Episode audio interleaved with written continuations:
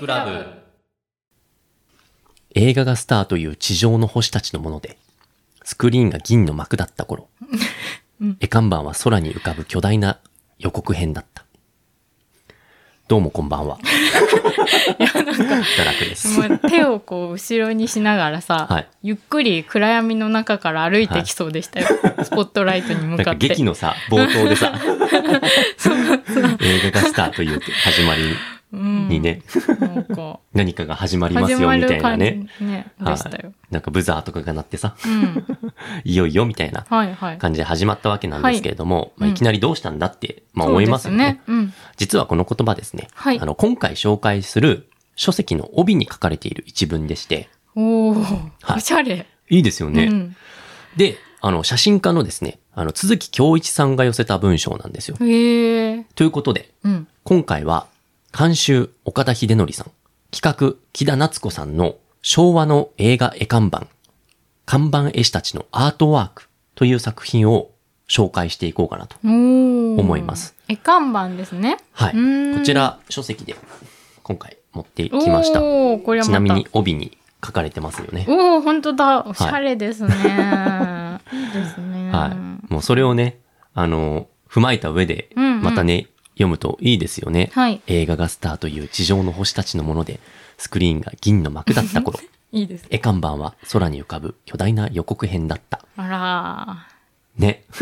らーなんかもう読んだ気になってます、ねなりました、うんえちなみにこちら、後藤さんは読んだこといあやり読んだますかことはありませんあ本当ですか、はいこちらですね、うん多分きっと後藤さんはですね、うんもう気に入っていただけるんじゃないかなと。おおいいですね楽しみですはい。 はいもうでも好きそうな題材ですそうですよね。はいということで、うんまあ、肝心の内容にまあ入っていこうかはないと思います。お願いしますかつて、手書きの絵看板っていうのは、まあ、どこの都市にもあって、でもちろんね、あの、現在もごく少数ではあるんですけれども、もう絵師たちが仕事を続けていて、うんまあ、伝統は支えられているわけですよ。はいけれども、やっぱりその各地の街の景色を見る限り、まあ、残念ながら、その役割はほぼ終わりに近づいているのが現状なわけです。うんまあその,、うんその科学技術の進歩に伴って、うん。まあ、絵で描かなくてもうん大きく画面に映せたりしそまうですすしね。ね。電光掲示板とかもありますから。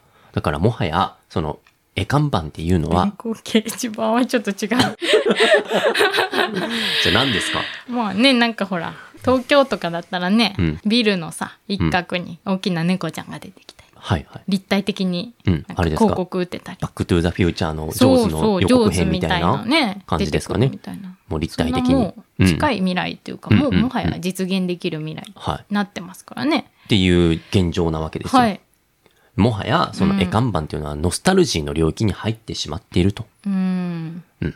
しかも、うん映画や看板自体、あまりにも日常的だったんです、当時。はいはいはい。か、誰もが見にしていたのに、うん全盛期であっても、看板自体に注目する人っていうのは、もう少なかったわけです。あそうなんですね、はいすごい大きなうまい絵が描いてあったらやっうんぱ心惹かれませんかね日常的に見れる絵画みたいなもんですよね。まあ、だからそれを見て、うんもう目に留めて、うんまあ、そのまま去っていくみたいな、あーそうなんだことがまあだからうん日常に溶け込みすぎて、そうそうそう。のもはやそこそこにすごくフューチャーしてとか注目してるそうそうそう。状態ではなかったってことですね。ということは、はいはいどういうことかわかりますかえ何ですか記録がほとんど残っていないっていうあそうなんだ。ことなんですよ。えーそう残ってそうなもんなのに残ってないんですよ。そうなんですね。そう。だから当時は当たり前だった看板たちの記録う。んうん、それが残っていない。うん、めちゃくちゃ悲しいじゃないですか。悲しいですよ。ところが、うんところがですね、うん奇跡的なことに、はい。大阪南の劇場街にかかる看板を主に手掛けていた富士工芸という会社はですね、うん。自社で制作した看板を丁寧に一枚一枚ちゃんと写真に記録していたそうなんですおよー、。すごい。。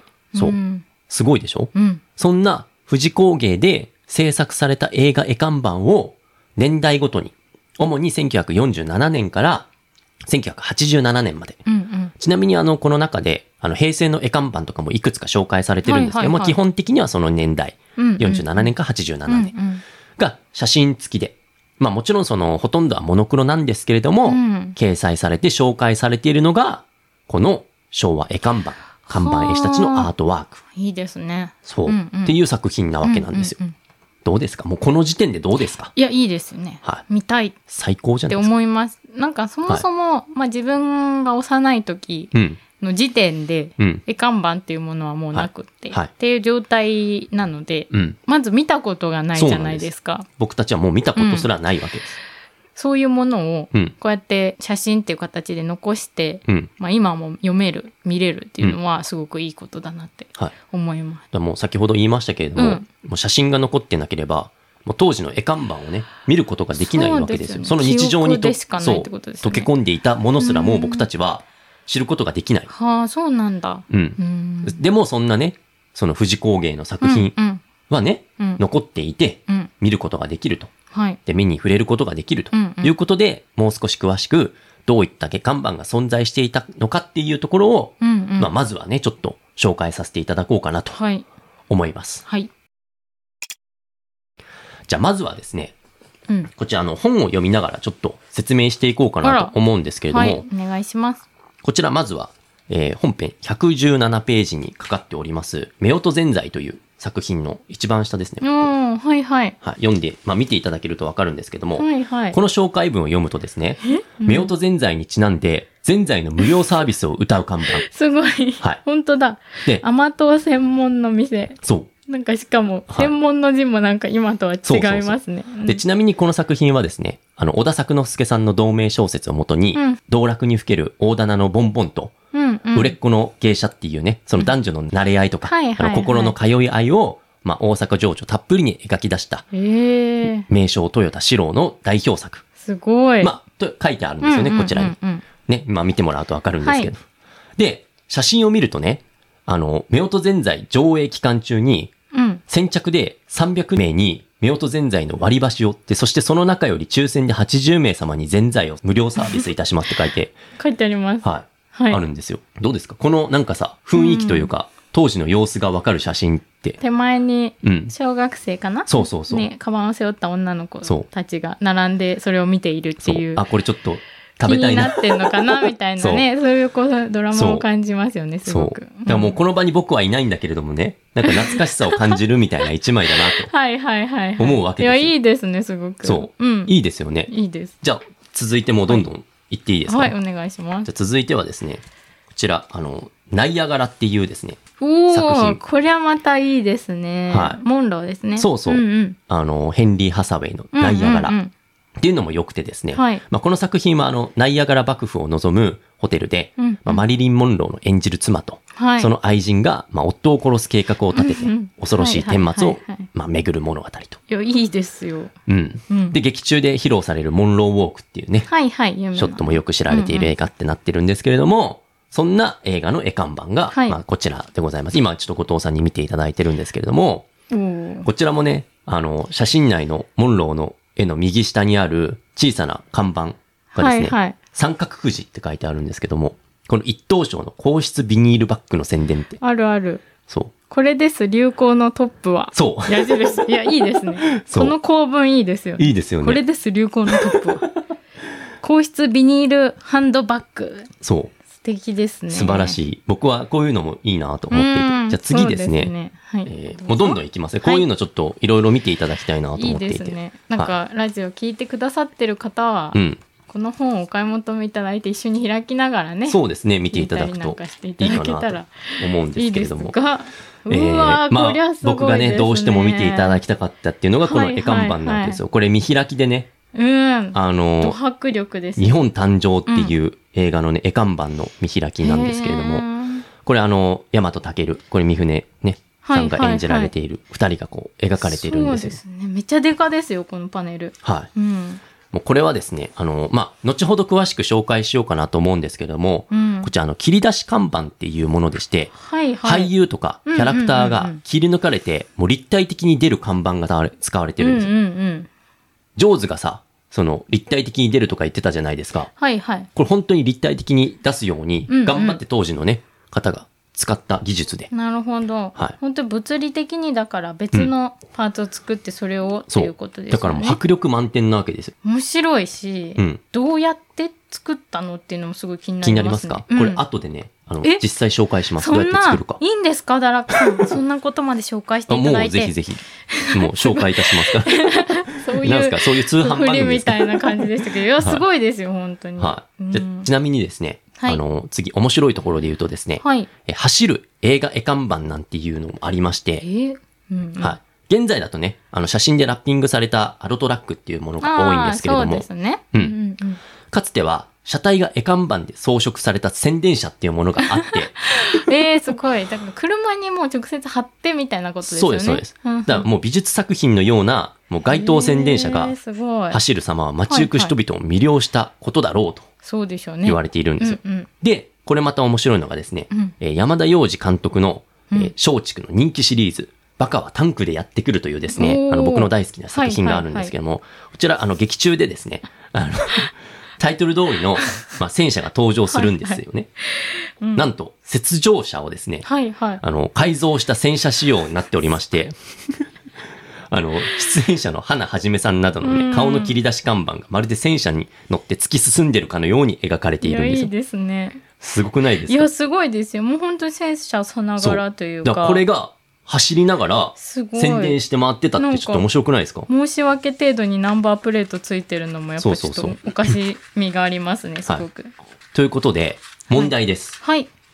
えー頭上の脅威というですね、うん。 SF 映画の時には、はいはい。どんな宣伝をしたでしょうかおおこの流れだと、はい。やっぱ UFO じゃないで すか。あ、ちなみにね、はい。これあの、あらすじ言います。ああ、お願いします。多分そうじゃないと、どんんういうあそあうれでなのすねかわかんないと思うのでわかんない、これですね、あらすじは CA 航空母艦のうんクレマン総合の隊員たちが突然会場に出現して、うんうん放射能をまき散らす謎の飛行物体を追跡するっていう異色の SF 作品うなんですよ。ーんさて、どうでしょうかそんな SF 作品の宣伝方法とはいかにえー、でもなんかそういう飛行物体が出てくるんですよね、そうですね。やっぱそれを模しててほしいですけどねじゃあ正解いきますか、はい正解はですね、はいこちらになります。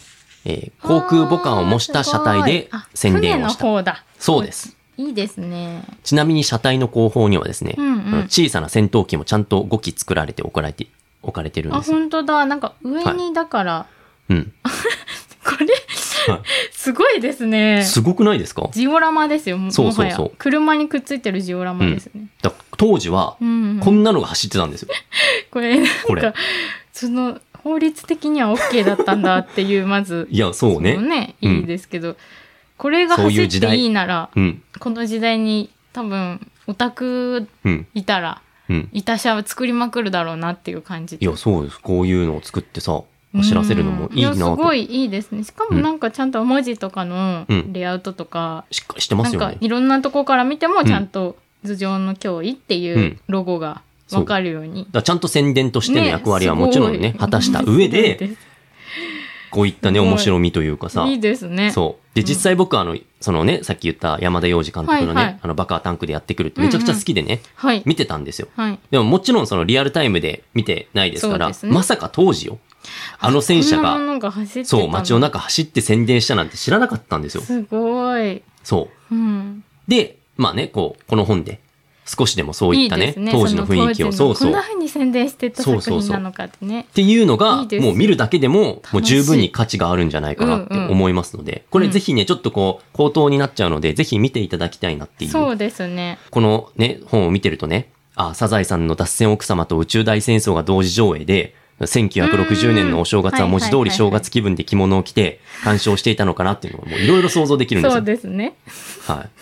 昔いや、でもこれ、ペラペラめくってるだけでも面白くないですか、うんそうでなすんかねどういういね、やこう、絵面白看いです板があるんだろうとかさ。すごいですよそうそう。うん他にもね、様々な作品がはい載ってるんですけれども、うんちなみに後藤さんって、こうやっていか絵看板いっぱいあるじゃないですか。あーはいはいあの、見てみたい映画絵看板とかってありますか私はですねうん。結構多分邦画が多いと思うんですけど、うんうんうん洋画の絵看板うん。見てみたいなっていうのがあって、はい。あのでっかいアランドロンが見たいああ、いや、でも多分ね、当時ありましたよ。絶対ありますよ、うんあるあだるから「太陽がいっぱい」とか、うん日本でも上映してるし、時代的にも多う分んちょうどこのぐらいだから、はいはい。あるんじゃないかなって思ってるんですけどうんうんうん。太陽がいっぱいありますね、このう作品のわ中ー、に。見たい見見たまい。すか ?194 ページにありますね。うわーあめりっまちすゃいいじゃないですか。はい。あります。すごい。えー、ここやばくないですかそうですよあごめんなさいこことそ書ういてね。いや、そうなんですよ。すいませんこれむなんですけど難しいんですけど、これすごいですよちょねっ。と、うんなかなあか、りますよ。なんか手前にね、はい本当にね、あのー切り出して切り出し看板がついてて、そう。それがすごい、なんか本当に立体ですね。そうなんですよ。だからすごいんですよ、この技術。すごい。えー、こういうのが見たかった。そうです。うんだから、これ後ろにね、作品があるので、ちゃんとタイトルが分かれえーめっちゃば楽、しいじゃないですかそ。れ見れますからね。だし、やっぱこの絵看板とはい、このロゴっていうんですかね、こうんうのんタイトルをつける、うんうんその一体感みたいなのもありますよね。ちなみに、どうやってって作るかっていうのも後でちゃんと切り出し看板以外にも紹介いたしますので。いいですね、いいですねはい今でこそ映画館行ったら、うん。その期間にたくさんの映画がいろんなスクリーンでやってるじゃはないいですか。はいはい。そういうんじゃなくて、うんもうこの期間はうんこの映画だけだから、うんうんうんこうやって今ここの映画館ではそう大々太的に陽がいっぱいだぞっていうのうんそうそうそをう前に出すわけじゃないですか。うん。いなんかそういうのもいいですよね。や、そうなんですよ。あじゃあ行ってみるかという気持ちになったんでしょうね き行っってとこういみうのるかもあるし、目の前通った時に、うんはい、それを見て入っていくっていうのもあったんですよ。ねえはい。ちなみに僕もいっぱいあって、はいあの、特にね、黒沢映画の作品とかが好きなんで、はいはいはいあの、載ってないところで言うとね、うんあの、虎の尾を踏む男たちとあか、ああトとラックさん好きですねそうそう、んあと生きるとか、はいはいあのデルス・ウザーラとかさ、あそこら辺とかちょっと見てみたあいいなやと。いいですね今やっぱ邦画は見応えきっとありますよね、このねそうそうそうんうん文字の感じとかもやっぱりそう。で、多分正月とかは特にね、もう気合い入れて作ったりとうかんうんうんみんなしてのるか娯ら。楽が映画だった時代にそねうそうそう。着物着てうんみんなで行くっていう、まあ、後でちょっとね、紹介しますけれども、はいはいはそいういったものが、まあ、いろいろ載ってるのが、まずこの昭和絵看板っていうね、はい作品なんですよ。いやだからもうこれだけでも僕からするとね見応えあります楽しいちょ十分面白いなって思うんですよ。はいはい。でもね、実はこの書籍、はいこれだけじゃないんですうよ。んうんまだまだ魅力が詰まってますので、はいまあ、そのいくつかをちょっとこれからね、紹介していこうかなうとん思います。お願いします続いてはですね、元映画看板絵師たちとの思い出とともに、映画看板の作り方、おおーこちらをね、ちょっと紹介していきたいなと。これはすごいことですよねう。ん。技じ術書じゃないですか。そうです、そうでうす。ん、実際その見てすごいなって思うじゃないですか。思うしどうやって作ってんだろうなっていうのそうそうはそう純粋にあります。まあ、明らかにそのうん。 1枚のうん。パネルうん。を切り出してうん。作ったんでは無理っていう大きさうんうんうんのサイズ感はいなのでうん。多分継ぎはぎはしてるんでしょうけど、うん。なんかどうやってやってんだろうっていうのもあるし、はいまず何に書いてんのってね、まあ、木でしょうけど、うん。うんそういったものも、はい。ちょっとね、あの、詳細におお、紹介していきはいたいな私はと。こういう話が大好きなんです よ実は。はい。はいぜひね、ちょっと紹介していこうかなとはい、思います。お願いします。当時ですね、うん絵師たちはみんな10代の後半から富士工芸に就職して、うんまあ、ここの藤尾先生というですね、富士工芸の先生のもとでうん、働き始めるわけです。はい。で、きっかけはいくつかあるんですけれども、まあ大体絵が好きで、まあ上手かったっていうのと、あとはね、その道頓堀とか、あと千日前にある劇場の看板、うんうん。でスバル座の看板とかを見て、うんうんこんなの描きたいなーって思って入ってくる子が多かったそうなんですよ。えーじゃあもうなんか本当にうん。憧れの職業じゃないけど、そうそう。うん。でも自分の得意とする、まあ言うなればそのうさぎの上り坂みたいなさ、はいはい。そういうちょっと自分の得意とする場所うんうでん力を振るおうかなみたいははなははい人それをたち活が、かせる場所がそうそうそう。富士工芸さんだったと。そう。んで、みんな見て、そこに入ろうと決めてうんうん、入ってくるわけですよ。はい。で、みんな絵が好きで入ってくるんだけれども、うん実は全員が全員絵看板を描かせてもらえるわけじゃなくて、そうなんだ。実は絵描きと、あと文字描き、それから切り抜きとか、そうですよね。そう。あうと、ん設営の大工仕事に担当が振り分けられていたそうななるんです。ほどね。はいうんうんうんじゃあ実際にどのようにして絵看板が作られていたかはいはい。っていうのについて、まあ話していきたいと思うんですけれども、はいまずですね、うん。必需品でもある絵の具。はい。実はこれもうんうん、一から自分たちで作っていて、ええー、そうなんだ。そう。雨とか雪の当たるところの看板には、粉の泥絵の具をボール油で溶いた油性のペンキを。うーん。で、雨や雪の当たらないところ、例えば日差しのついた場所の看板には、同じ泥絵の具を二皮で溶いた水性の絵の具を使っていたらしいうーんです。ん、なるほど。そう。ん掲示する場所で、で、ちゃそんとういう使い用途分をけてたってそうこそうとなんですね。使い分けていて、はいはいしかも時代で言うとね、うん昭和20年代後半から30年代にかけての、その大阪の南うん。で、まあ、作られてるんですけれども、はい。まだアクリルカラーとか、あと既製の油性ペンキ、うーん、あ、出種てペきンてとないかんがだ。、そう、ん市販される前の話なので、種ペンって。 そう。はいはい。だから粉からはいペンキを作っていた頃の制作方法の紹介になるので、あーすごいですね。まあ、あしからずとはいはい。いうことで、はいまずはその絵の具作りうん。と看板の下準備から始まるわけなんですけれども、いうん先ほどもね、話したように、用途によって水性の絵の具の場合と、油性の手作りペンキの場合で、まあ、分かれてるんですね。はい。で、これも看板絵師たちの証言だと、うん。泥絵の具と煮皮を混ぜるのが大変で、うん。いや、ごますり坊主みたいなことを長い間やってて大変だったんだよっていうのを、あーはいはいはいはいまあ語ってるわけですよ。なるほどね。下っ端時代はそうやってこそううそうそ材料作るところかそらうしかやらせてもらえないそうみたいなそういうことなんですそね。うなの。だからずっとはい混ぜていて、はいででみそんれながそれは経験するんそうだそっうてそいううことなまんずですね入ってきて、はいこの混ぜる。るとこから始まるよと。なるほど。そう。で、1年2年で少しずつ先輩に認められていくと。はいはい。しかも、この泥絵の具はね、色によってね、もう粒子は違うわ、もう原材料も違うから、うんもうダラダラするのもあれば、まあ、ザラメみたいに固形状になることもあると。ああ、なるほど。なんかだから、うん一様なうん質感じゃないから、そうそうそう。塗るのすごく大変そうですよね。もうそれこそ職人技っていうこそう。だ。とからまずね、粒子の粗いやつはまず潰して、それから練っていくと。ああ、なるほどなるほど。だから、うん絵の具一つ作るのにも、もどかしくて大変な作業である、うーん。いうわけなんです。まずもう絵の具を作るところから始まるんです。はいはいね。はいはいはい。さて、その中でもですね、うんうん黒の絵の具は、絵師たちの間ではほとんど使われることがなかったそうなんですよ。へえそうなんだ。はうん。い。なぜかというと、はい。黒を混ぜると濁るかああ、そうなんですね。ら。そううんうん。う。でも、このね、絵師たちはう、ん。いい手があると。はい。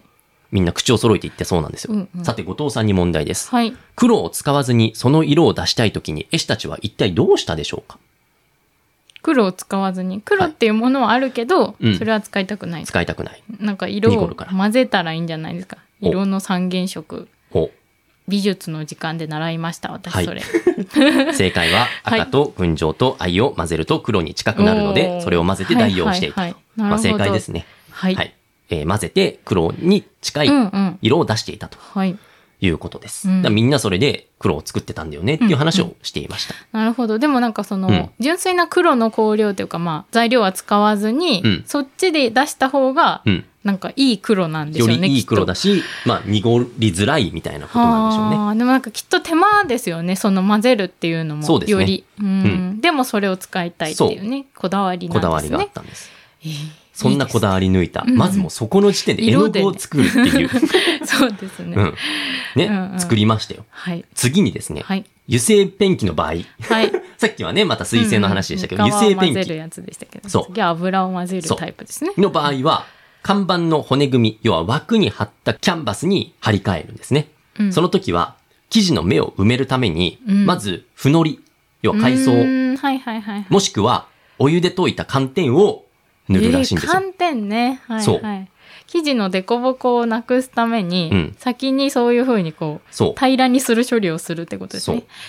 それで埋めるっていう。はあ、はいはいはい。そう。そして、うん。煮皮で溶いた水性の泥絵の具の場合うん。は、枠にベニヤ板張りで、うん。その上に紙を貼ったものに描く。ああ、なるほどなるほど。うんだから、水性の方はもう紙に書いてて、うん油性の方はキャンバス地の布に要は書いてるそうっていうことですね。はいで、はあ引き上げてきた看板はいはいの上にうん、新しい白い紙をまた糊付けして、シワにならないように貼れば、下地の出来上がり。ええあ、どんどん上に上に貼っていくってことですかそうです、そうです。です。これも何回かで全部剥がしてしまうから、まあ、描いた絵は一切残らないと。ええそういうことなだからうん一枚一枚に、うん。まあもちろん多分切り出しとかは無理でしょうけど、はいうん四角いタイプのうんうん看板だったら、はいもう何枚も何枚もどんどん上に重ねてそうですそうです時が来たらまた剥がしてそうどんどん重ねてってそう。してるんだすごいなんかそのうん刹那の時間のために、そう。だから、すごい 当時の映画館の宣伝部の人にはいはい、一週間の芸術家なんてからかわれたっていうのも語られてるんです。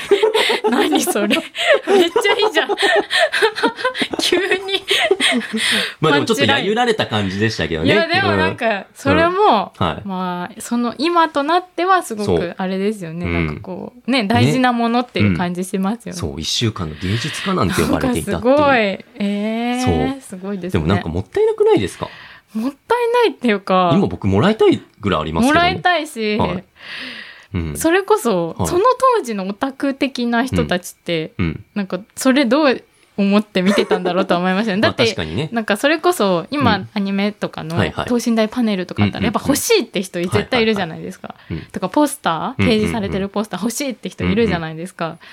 なんかそういうの欲しがる。いや、でもほら、そういうのはもう処分されるっていうの道が決まってるじゃないですやかー。でもなんかもったいないですね。でもこの当時もでもうも、一切残だかさらずみんにな。の記憶にだけそう残っていくものなんですね。そう。だからうん、一切写真とかに残ってないっていうはあこそとうななんんでですすよ。ね。そう。はい。で、下地ができるとはでい、すねで、きました。次はですね、うん宣伝部の人たちからうん資料をもらって、はい配置を考えてもらう段に入ります。おー。まず、看板の左にはこの俳優をとか、なるほど、ね。右にはこの女優さんをとか、うんうんうんで、背景とか、うん。背景、タイトル、スタッフ、うんあとジャック、あの、キャッチコピーですね。はいはい、はい。あと、キャスト、あと、制作会社の社名の位置も指示されて、ババランススを考えて、割り付け、要は下書きをしていくとはいはいはい。いう流れなんですよ。えーでもこれも相当技術いることですよね。だってその、多分制作してる場所と実際掲示する場所って、うんいイコールじゃないじゃないですか。うんうんうんまあ多分どっかで制作して、うんあの持ってって組み立てるうんっていう手順だと思うんですけど、ほうそう推測するに。はいはい。多分この寸法とか、うんレイアウトの位置考えるのもはいはいはいうん相当手だれじゃないとできないほう。と思います。はい。じゃあこれね、どういう風になっていくのかはい下書きをしますと。はい。で原稿の写真をはいよく見て、うん。大きさとか位置を決めて、そうでしょうよで。、1メートル以上あるですね、長細いうん竹竿の先にはい。軽くてすぐに消せる柳の木炭を結びつけて、うんうんうん。そして描くんです。えー、そうなんだ。だから鉛筆代わりに。そう。遠くから、で、割り付けされた看板をばらしなるて、ほどねだからあの全体のバランスを見ないといけないから、うん遠くから書いた方がいいから、一応こそうういう風いうに感じなでっっていてうる。すごい。見せてるんですけど、 えーすごいこんな感じいでや、こりゃ、 1メートルぐらいのね、すごいですそよ、これ。だからで、まず、すごいなまず下書きをそれで書くという流れなんですよ。なるほど。であ当たり暗室をにつけるんです、ね。当たりをつけて暗心。室へ行きます。はい。ここで看板を固定したら、木製の手作り幻灯機。うん。これあのメリエスの回でもちょっと登場したんですけれども、あ,、はいはいうんの、ガラスの板にうんう、んその資料を伏せておいて、はいはい。板を、板板で挟むんですよ。はいはい。で、電球の光が漏れないように全体を黒い布で覆って、うん。で、鏡に映る画像がレンズを通して拡大投影されるとはい。いう、そういうものですね。うんうんで、これで俳優に似た絵がぐっと描きやすくなるなるほど。まあ、映写機みたいなね。そうそうそう感じですよね。って言うんだけれども、はいこれね、映しながら絵を描くわけじゃなくて、うん。これ模写すると思うじゃん。すなぞった方が楽ですよ。絵を描くわけではなくて、はいあくまでも薄墨で輪郭だけを取るだけなんです。へえ、すごい。だから実際に描くときは資料を左手に持って、右手にハケを持って、で資料を見ながら描いていく。そうなんだだから大きさとかそういう輪郭だけ、とりあえず描くっていう。ええだからもう塗り絵とは全く違うんですよ。あ、そうなんですね。そう。。で、そんな幻灯機を使って、写真の像を拡大して、うんうん。割り付けされた線の大きさに合うまでね、こう、はいはいはい。キャスターに乗せた幻灯機を移動して、うんうん。で位置を確認して、うんうん。そして薄墨で輪郭を正しく入れる。はいで、はい。一つの写真が終わったら写真を描いて別の場面のその輪郭を取って、うんで、その繰り返しでデッサンが一応できるわけうでん。すよ。おおはい。ちなみにうん、幻灯機を使わない場合もあったみたい。ええどうやってやるんですかっていうのも、うんそもそも、あの、幻灯機がないっていう時があるじゃないですか。あーはいはい時代的に。うん。もうそれは、その時は、あの、俳優のスチール写真に線を入れて拡大するしかなかった。ああ、なるほど。だからもう縮尺を自分で、ここのそうそうそ眉間までの距離はう。うん。なんぼだから、それを何倍にしたそうそうそらう何メーターになるとそうそかうそう何センチになるみたいな感じでやってたってことですね。で、実際その幻灯機といえども限界があるから、まあまあそうでしょう ね。そのちっちゃい4、5センチほどの写真だと、うんその幻灯機で拡大しても、うんそう。で、またそれを拡大してってやり直してったらさ、うんうんもうどんどん崩れていくわけはでいすよ。はいはい。ね。しかも4、5センチよりももっと小さい写真の顔で、10メートルの顔を描いてみたみたいなことも、ね、うんうんうんあるから、あくまでも使える時にだけ使ってたっていう。なるほど。まあまあ、うんあれば便利だけどね、でも輪郭書くときだけだよ、みたいな。なるほど。そう。はい。そう言って、うん。デッサンできるわけです。はい。そして次、はい。塗り。塗り。塗りに入っていくわけですけども、先ほども言ったように、資料を左手に持って、うん右手に背景を持って、こう、背景とか、うんうんうんあと俳優の顔、はいはい。資料を見ながら書いていくわけでうすん。でね、ここは複数人で書いていく場合が多いそうなんですけれども、うん。ここでもポイントがあって、はい。実は映画の種類によってうん。色の使い方を変えて工夫するそうなんですよ。もうそうなんですね。はい。例えば、うん喜劇だったら全体を明るく、うーん。サスペンスだはいとはいはい光と影を強調して表情も厳し陰く。影がね、あって、ちょっと、なるほどね。でも鋭い感じにした方がいいんだ。そう。でも黒を使わない方がいいとか。ああ、そうですよね。さっき言ってたようそうそうそうにってことですね。まあ配色は難しいんだけれども、時代劇っていうのはね、うん。紋付きとか、袴、うーん。とのはいはいお姫様はいはい。鎧、うん。陣羽織など、衣装を丁寧に描いて、うーん。チャンバラでは刀を鋭くしていた。なるほどね。だからそのみ、うん見てほしい場所うんをこう強調して描けるから、うん。まあそういうふうにこう、うん。こういうテイストだとここにちょっと力入れて描こうみたいなのを決めてたってことですね。まあ、その映画の種類によって色を使い分けていたみたいなこともあったそうなんです。はい。そしてう、ん。塗りが終わるとですね、はい次は字書き。うん。映画の題字とか、あはといはい出演者名などの文字を字書き専門の担当が絵の上から下書きなしで、えー、直接書くことがすごいい多かっやたようですこれは責任重大ですからね、本当にね。特にこの中では、ガスジ工作先生っていうはいはい方はいて、うんの字はものすごく上手で、ももちろんそのゴシック体とか、うんうん備長体とうんうんかなら、そのお弟子さんたちにもできるんだけれども、はいはい。日本映画でうん。楷書みたいなものををかけたのは、もうあの先生だけだったと。だからもう、すごいですよね。うまいことはさることながらも楷書っていうのはもうやっぱうんりさすがとしか言いようがなかったってていうことなんですよ。はいはいはい。でも弟子たちにも書けなかっうんうんうん。た。でね、はいここでちょっと、まあ僕はこのね、あの本の中で面白いなって思ったことがあったので、はいあのちょっと紹介したいな。はい。実は俳優によって描きやすい顔と描きづらい顔があったそうなんですよ。おお、そうなんですね。そう。うんうん。アラン・ドロンとか先ほど言ってた。はいはい。あと、オードリー・ヘップバーンとか、うんうんうんうん。エリザベス・テイラーっていうのは、はいはい。結構書きやすい方で、ええー、そうなんだ。なんでですか難しいのはね、はい日本人らしいんです、顔。ああ、そのなんかあれだ。うんだから顔のそそうの凹凸感っていうか。そうそうそううーん。だからその、元看板、その映画絵看板絵師のね、はいはい。まあ、伊藤さんって方がね、うんうんあのよく怒られたのが、うんうん。その、田中絹代さんとか、あと松原さんっていう方も難しいんねだ、まあ、絵師の方がいるんだけども、この人、この方は、その、なんか、山本藤子さんとかう、ーん。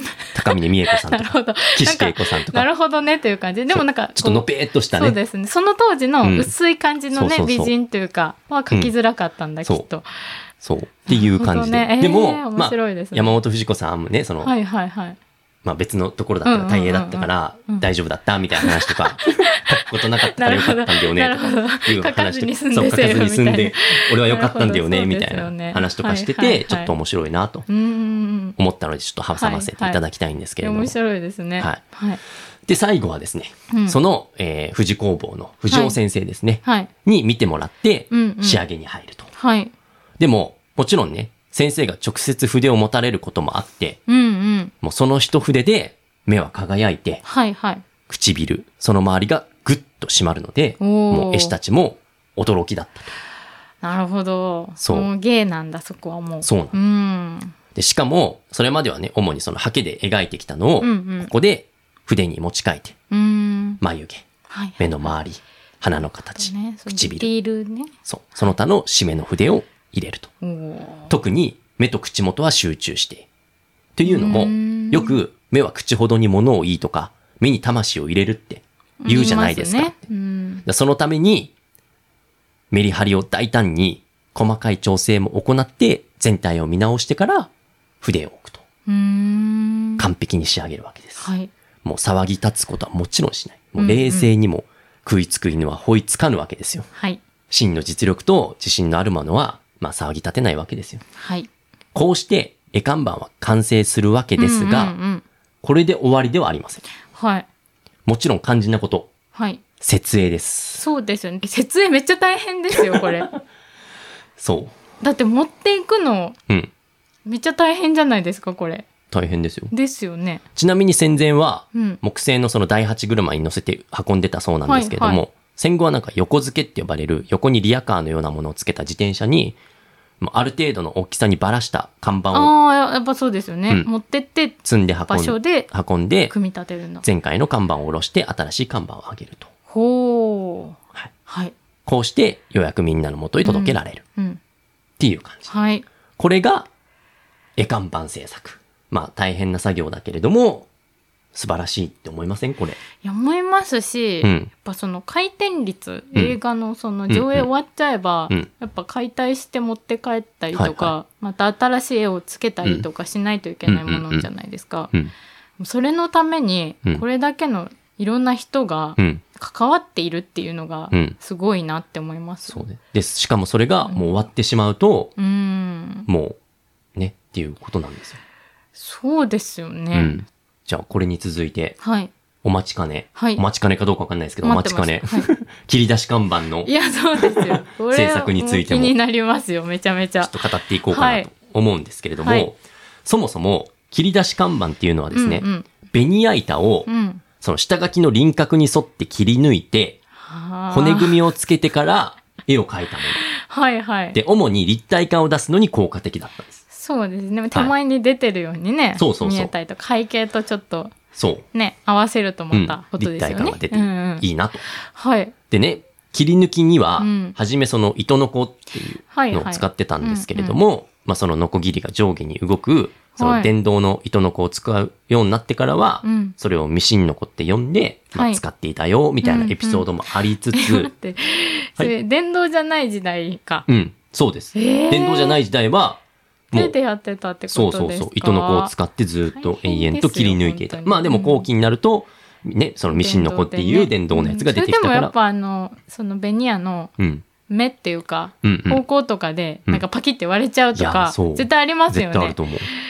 すごいでで、す、ちなみにう、んその使用するベニヤ板うんうね、ん。もう、ラワンとか、うん。シナ、はいはい。松、はい。ブナなど、様々あってなるほどうんうんう、んそれぞれに特徴があったとなるほど。なんかいうこと表なんで面すのよ。うん。なんかススムース感というか、そうそうそうとかがあるんですね、きっそと。う。で、うん例えばシナのベニヤはいははい真っ白で、表面はサラサラ。はいはい。綺麗で使いやすいんだけれどもう、ん高価でなかなか買えないであるとかそ。うですよね。そう。で、ラワンなんかだと、粗いから絵の具が中に染み込んでしまあうあ、と。はいはいはい。だから、下地を作らないといけないとうんか。うんうん。で、松のベニヤは踊るとか。うーんまあつまりどういうことかっていうとなるほどなるほどその湿時気とか間で、ねが、、時間が経ってきたらはいはいは乾い燥して、パキッとね。そう、まともな形をしていない反ったりと。かねそうそう、しちそゃんうだいうことなんです。そうですよね。木で作ってたら絶対日本のその風土的にそう。ゆたわんだりとかねそうそうそうしますよね。そのね、使うベニヤによって、うんまた変わってくるんだそうとで。すよね。すごくないですかすごい使用するベニヤ一つで、こんだけいろいろあるんですよ。うんだって1枚でできないですよねベニヤ1枚じゃ、うんうんもちだろんから多分組み合わせの方向とかも多分気にしてただろうし、うんなんかもうそういうの一つ一つうにん。すごいというか、感動しちゃいますよね。もう大変で、うん、もう絵師たちは絵を描くだけじゃなくて、うん下地をしなきゃいけないし、そうですね看板を変えろと言われたら変えなきゃいけないし、はいはいはい俳優の目とか口が板をつなぎ合わせる切れ目にならないように、糸のどのあたりに描くとかね、工夫しなくちゃいけないんですあーよ。なるほどなるほどすごい、うんそううんで、切り出しでなるねほどね、はいはい、そう継ぎ目にあったら確かにそう、書きづらいからそういう大事なとこはってことそでうすねそうそう、切れ目にならないようにえそれで構図も考えてってこ考とえでて、すよねで、その、切り出しでうんう、んベニヤ板の枚数を節約するために、ああ、絵なにるよっほど、てなるほど。俳優の方をちょっと狭くしたりとか、はいは髪型少しいじったりとか、いはいはい。なるほもど、うね。とにかくやることが多いんですよは。いはいはい。そうの、んすごい贅沢には使えないから、そうそうそう。そういう最小限のそう材料で、うんなおかつ、そう。かっこいい絵になるように。そう。工夫した。でもこんな職人のですよ。素人がやったらもうやぶへびにやなりかねないというか、うん、というか、まあ、素人じゃ到底できないというか、そうそんぐこらいれも多分経験がめちゃくちゃいる仕事になってきますよね、きっとね。しかもね、はい。正月なんかになると、うん。スターの顔の切り出しを描くからなお大変で、はいはいはい。もう急ピッチに作業をしなてる、ほど、なるほど。だいたい背景や衣装まで書いてある段階から始めて、一つの顔を仕上げるのに3、40分でえ完成したそうなんです。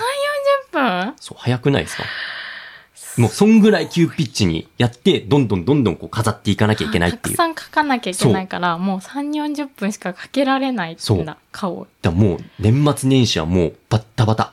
いやーすごいですで想像つかないそう。んで、お正月よ。圧巻でしょうねそれが並んでるそう。正月の映画館各劇場は、うんものすごく賑わうわけです。そうですよね映画スター総出の顔を切り出して描いた、うんうんその劇場の屋上に、もういっぱい飾られてるんではすよ。いはいはいね。そして真ん中には必ず画商の文字。うんうんこれが上がると、看板屋の1年が終わりうます。わーなんかいいです ね本当にそうでも、うん社に戻ると、はい新年の3日 から上映する作品が待っている。まだね映画はずっとありますそうかならのねじゃあそんな一年なわけで娯楽だござからいますようんうんうん看板絵師。いやすごいですね大変でしょ本当にうんちなみにね、ある時なんかは、あの、4月の29日からはい40時間ぶっ続けで仕事をしたっていう時もあったそうで、あらまあうんそう体壊しますよね、うんもう今じゃちょっと考えられないぐらいうの。んね、で、大変だったんだけれども、うんそんな時にね、その藤尾先生、はい工房の先生から、うん各劇場が最近の看板は絵がいいと話してくれると。鼻が高い。うんこれからも頑張れ。っていう話があって、うん嬉しかったって絵師たちがへー当時を振り返ってそう語覚えてるんだってるっていう話もエピソードもこれ出てくるんですよ。はあそうなんですねそううんうんで、もう時代かもしれないんですけれども、はいもう徹夜なんかは当たり前。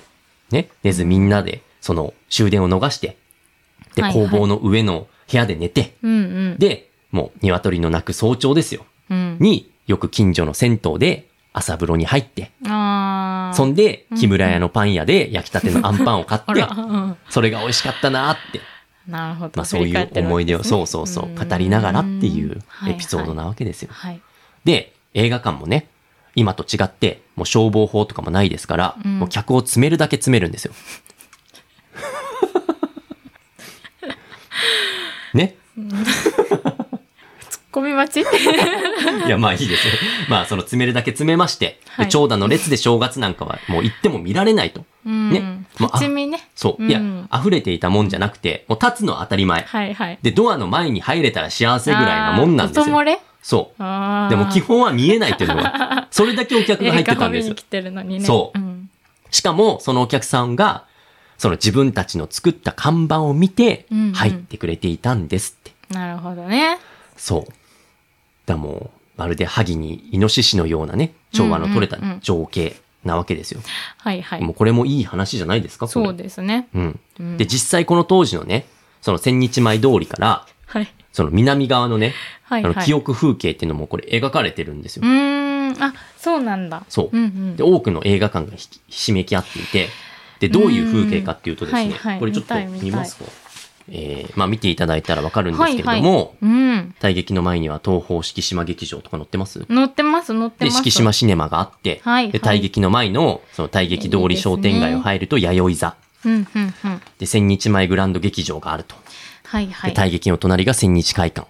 で、大劇の東南には新オリオン座とオリオン座。で、大劇前の通りの突き当たりにある道具屋筋にはうん千日前セントラルがあると。まあ、千日デパートの南向かいにはうん国際地下、で、国際日活、国際シネマ。そして千日前通りを北側に渡ったすぐ左にう、ーん。スバル座があったと。いや、すごいですね。もう本当にひしめき合ってますよね。そう。で、そこにはね、うん。絵師たちによる絵看板がある光景。はいはいはい。もうどこを通っても、そう絵看板に出会える景そう色だったわけですね。そうなんです。うん。もちろんのこと、まあ、僕はね、行ったこともないですけども、は雰囲気だけでも味わえるのが、昭和映画絵看板、看板絵師たちのアートワークでございます。はいはいまあ、正直ね、うん。あの、僕としては、はいまあ、その、当たり前だった風景がね、あの、失われた途端に、うんその興味本位で、まあ、この当時の絵看板を見てみたかったなって思うこと自体、うんまあ、ちょっとこう、軽々しいなとは思っているんですけれども、うん。まあ、でもちょっとこう、自分の中で好きっていう気持ちはちょっと変わらないですし、はいはい。やっぱりそれでもちょっと知っていただきたいなっていう気持ちが強かったので、うん。まあ、今回はね、まあ、紹介させていただきました。はい。ということで、まあ、締めに入っていきたいなと思うんですけれどもい、や、はい。はい、いかがだったでしょうか。ううんんまあそのこうやって失われてしまった景色なのかもしれないですが、うん私はこういうんううんでっかいものうんが好きなんですよ。うんうん。でっかい文字とか、はいはい。でっかい看板とか大好きなんですけど、うんやっぱこうやって、まあもう今はないものですけど、うん写真とかでうん触れることができるっていう時点で、うん。やっぱ嬉しいって思ってしまいます。し、これを買います、私は。おーいや、本当に良かった。あとなんかやっぱこの制作の過程とか、はなんかもう本当に技術書の域入ってますよね、これ完い。い全や、にそうね。ですよ。うんだ、し、こうさらっとね、こうやってイラストとかにうん添えて書かれてますが、うん技術としてはもう本当にこう、うん唯一無二というか、うんうんもうこここでしか本当にこう、なり得ない、こういう風な経験をずっと積んでこないとできないうん域のもので、うんなんそうなんかですよすごいなって思いました。もう考えるだけで楽しいですよね。こういうのどうやって作るんだろうとか。そう。で僕もね、いくつか付箋つけてて。いや、いいですね。 好きなものに本当もうなんか、この当時のオタクだったら、私多う分んこう持って帰っていいですかって、お金払うんでいやそうで欲すよしいですってうん言っちゃうんじゃないかぐらいいや。そうまあ、最後に、うん。あの、監修のですね、あの、岡田秀則さんの言葉で、はいまあ、。印象に残っている部分をちょっと紹介させていただこうかなとはい。思います。写真に始まり、紙への印刷を経由して、うん。絵画として終わる。つまり、映画絵看板とは、制作、配給、興行という映画ビジネスの基礎構造を垂直に貫 く、スターイメージの旅路の果てなのであり、その終着地が複生物ではない人間の手による一点物の創造であるという事実がどこまでも尊いのである。うんだが、その一つ一つを保存することはできないという看板の弱点も私たちは知っておくべきだろう。看板とは、工業が終わると上から紙を貼って新たに描くものである。そんな儚い街角の芸術だが、儚いからといって暴虐されて良いことにはならない。今やシネマコンプレックスにも慣れてしまった私たちこそ、映画と20世紀の人々をダイレクトに結びつけてきた、この力強いメディアを長く語り継ぐ使命を担っている。こうおっしゃってるわけです よ。哲学の域ですね完全に、まあ僕もちょっとね、その名物比べの時にね、まあ話しはいはいたはいこともあったんですけどうんも、まあこうやってね、そのラジオで話すことで、うんうんまあ微力ながらまた次にね、あの、繋がっていってもらえるとね投げ、てね行くっていうのもまた嬉しいなとですしうんこういうことが思あっていてったんだよっていうのを知るだけでもやっぱりうんすごいってうん、思いますしやっぱはいこういうもののはい先にうん、いろんな技術とかそれこそそうでデすジタル化してじゃうんあ大きい立体を作ってみようってそううんうんいううんまた別の技術者もそこでうん。立ち上がっていくわけじゃないですかこれを受けてっていうそういう流れのさ元になってるものたちっていう知るっていうのはとてもそうです。素晴らしいことだなと思う教育番組か よってすいませんなんかいやいやいや。結構好きな内容だったんいでやそう中身ですがよ思ねいのほいやか僕もすごい好きでこのはあす作品はすごかったよかったですそとてもうでやっぱりこの最後締めにねこの言葉が載っていははもてう感慨深くそうなんですよやっぱなってしまいますうね、ん、あーもう絶対ねこう忘れてはいけないものなんだなっていうのも思いつつはい今回はねあの紹介をさせていただきまして、いいですねはい、なのでぜひね、うんちょっと興味を持っていただけたらねその書籍の方も確認していただきたいなと、はいもうこれは本当にね見る方がもういいね,、うん、ね絶対にいいんで、本当にねうん眺めながらこう楽しんでいただきたいはいいなやと本当にですねはいはい思います。はいということではい今回は以上となります。はいはい。最後までお聞きいただきましてありがとうございました。ありがとうございましたもうずっと見てますけどねい。やいやいや本当にちょっとはい欲。しいなということ早でく、はい。また次回をお楽しみに。さようならさよ。なら